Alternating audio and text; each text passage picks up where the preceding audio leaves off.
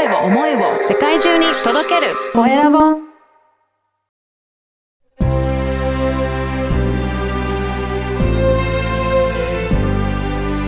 経営者の志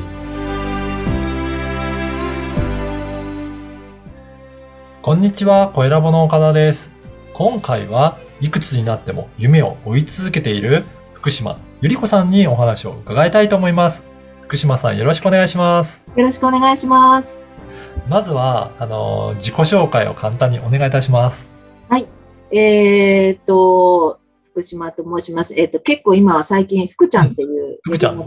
はい、はいあの、年齢関係なく呼んでいいよとはい。言っています。はい。で、長くそうですね、30年近くトータルすると、長く保育の世界にずっといいて、うん今でも現役で保育士として働いているんですが、はい。えっ、と、夢を持って、あの、子供たちの周りにいる大人たちが楽しく幸せになることがまず優先順位だろうっていうのをここ5、6年はい。思っていて、そしてその今この時代に子供たち自身も小学生、今までは小学生、就学前の子供たちだけを見てきたんですが、はい。小学生も今は大変な時代なんだというのをすごく感じていたので、そういう子供たちにも何か居場所を作れたらなというのを、ここ2、3年ずっと思い続けて、うん。あの、それを夢として、うん。あの、思ってきています。はい。はい。あの、具体的にはどういった場を提供されたいなっていうふうに思っていらっしゃるんですかね？えっと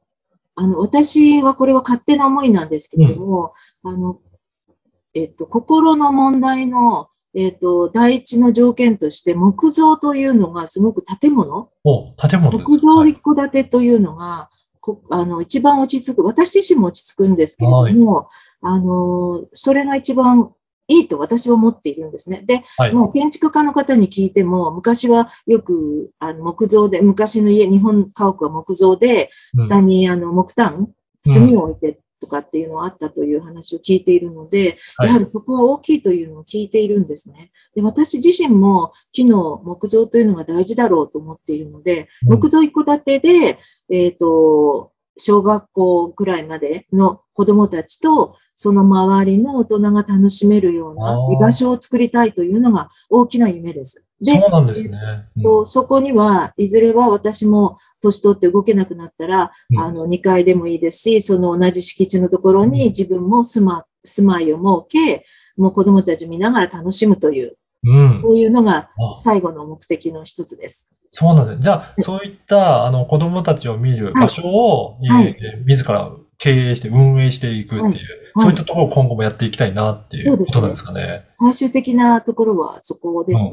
ただ、自分はもう7、えっ、と、70ちょっと手前なので、えっ、と、先に皆さんにも死ぬ、死ぬのは当たり前なんですけれども、うん。やはり残すということも考えないといけないと思っているんですね。なので、えっ、と、自分一人でやったら自分が亡くなってしまったらもう終わりになってしまうので、ちゃんとそこも残せるような場所として作りたいっていうのうんは最近ここ2年ぐらいですかね。じゃあ、代々とそれを受け継いで、えっと、運営してくれる方も育てていきながらっていう感じですかね。その通りです。はい。やっぱりそういった継続してやらないと、はいあの、そこに通われてるお子さんたちも、はいはいまあずっと通っていただけるように、はい次から次へとっていうことも考えられていらっしゃるっていうことですね。そうです。はい。うんあの、今の教育って、うん例えば小学校学童とか、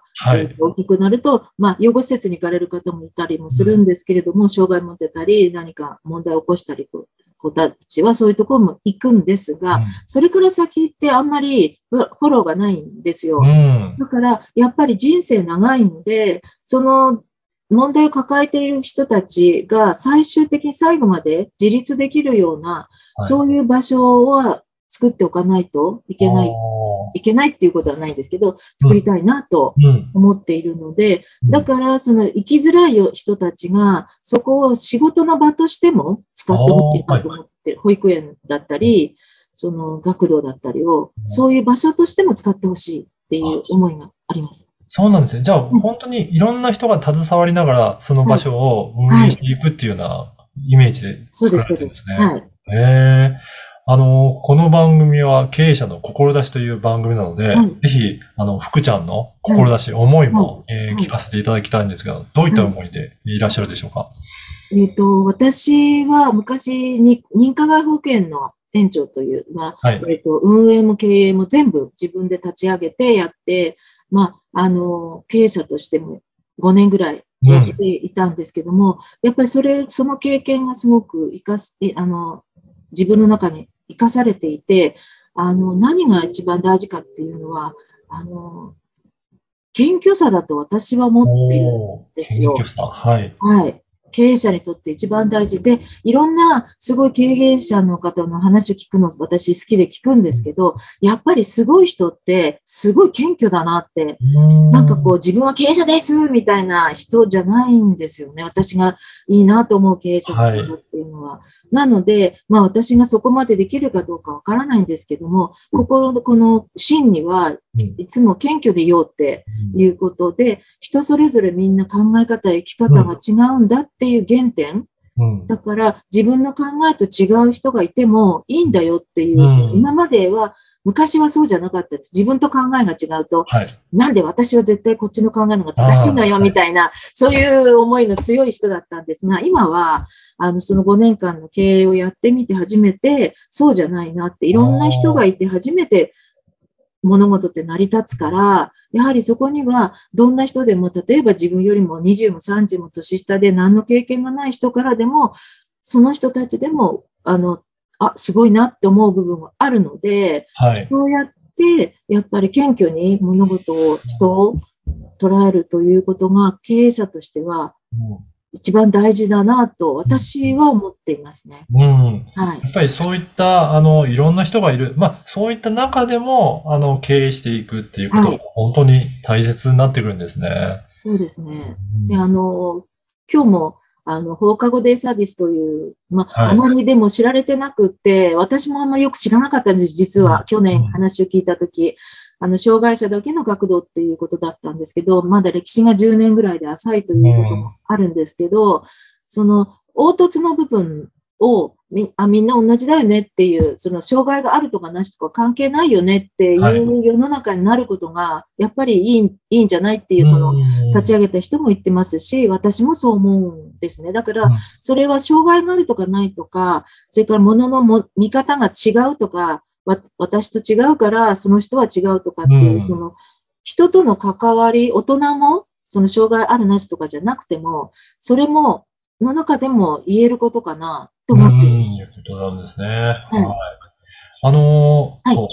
あの、福ちゃんは、実は、ポッドキャスト番組も、実は、ご自身で運そう営されてですね、発信されてるんですけど、はい。ぜひ、ポッドキャストどんな番組なのかもご紹介いただけるでしょうかあ。りがとうございます。はいあの、この岡田さんのおかげで、はい。去年の10月に、あの、ポッドキャストを始めました。で、約1年、1週間に一遍。で、最初は月曜日だったんですけど、えっ、と、今は土曜日の夕方うん5時に変更して、はいで、えっ、と、毎週1週間に一遍配信しています。うん福ちゃんの山あり谷谷あり、楽しく生きるという形で、えっ、と、前半の去年の10月から半年間ぐらいは、私の幼少期から自信のない、その自自己嫌悪の塊だった 私の中学、高校、大学ぐらいまでですかね。はい。結婚してからもまだそのあれは続いていて、自分はダメだという時期がすごく長かったっていう。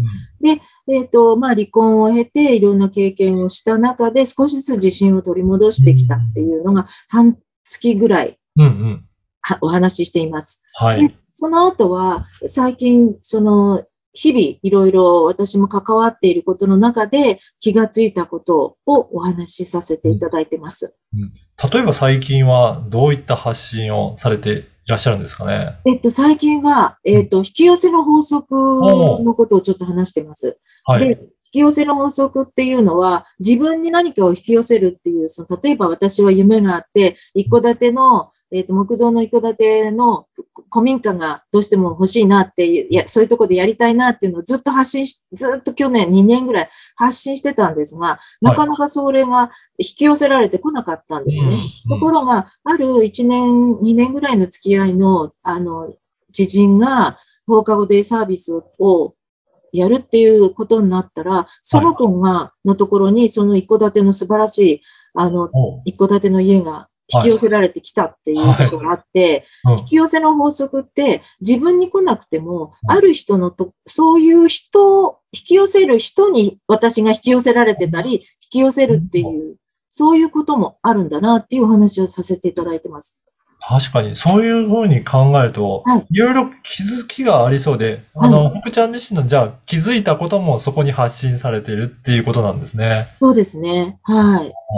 あはい。ぜひ、このポッドキャストの説明欄にも URL を記載させていただこうと思うので、ありがとうございます。はい。今はい日のお話聞いて、福ちゃんの話、もっと聞いてみたいなっていう方は、ぜひそこからチェックして、ははいい。番組聞いていただければと思います。はい。はい。はい、ありがとうございます。はい。今回はいくつになっても夢を追い続けている福島ゆり子さんに、えーお話を伺いました。福ちゃんどうもありがとうございます。こちらこそありがとうございました。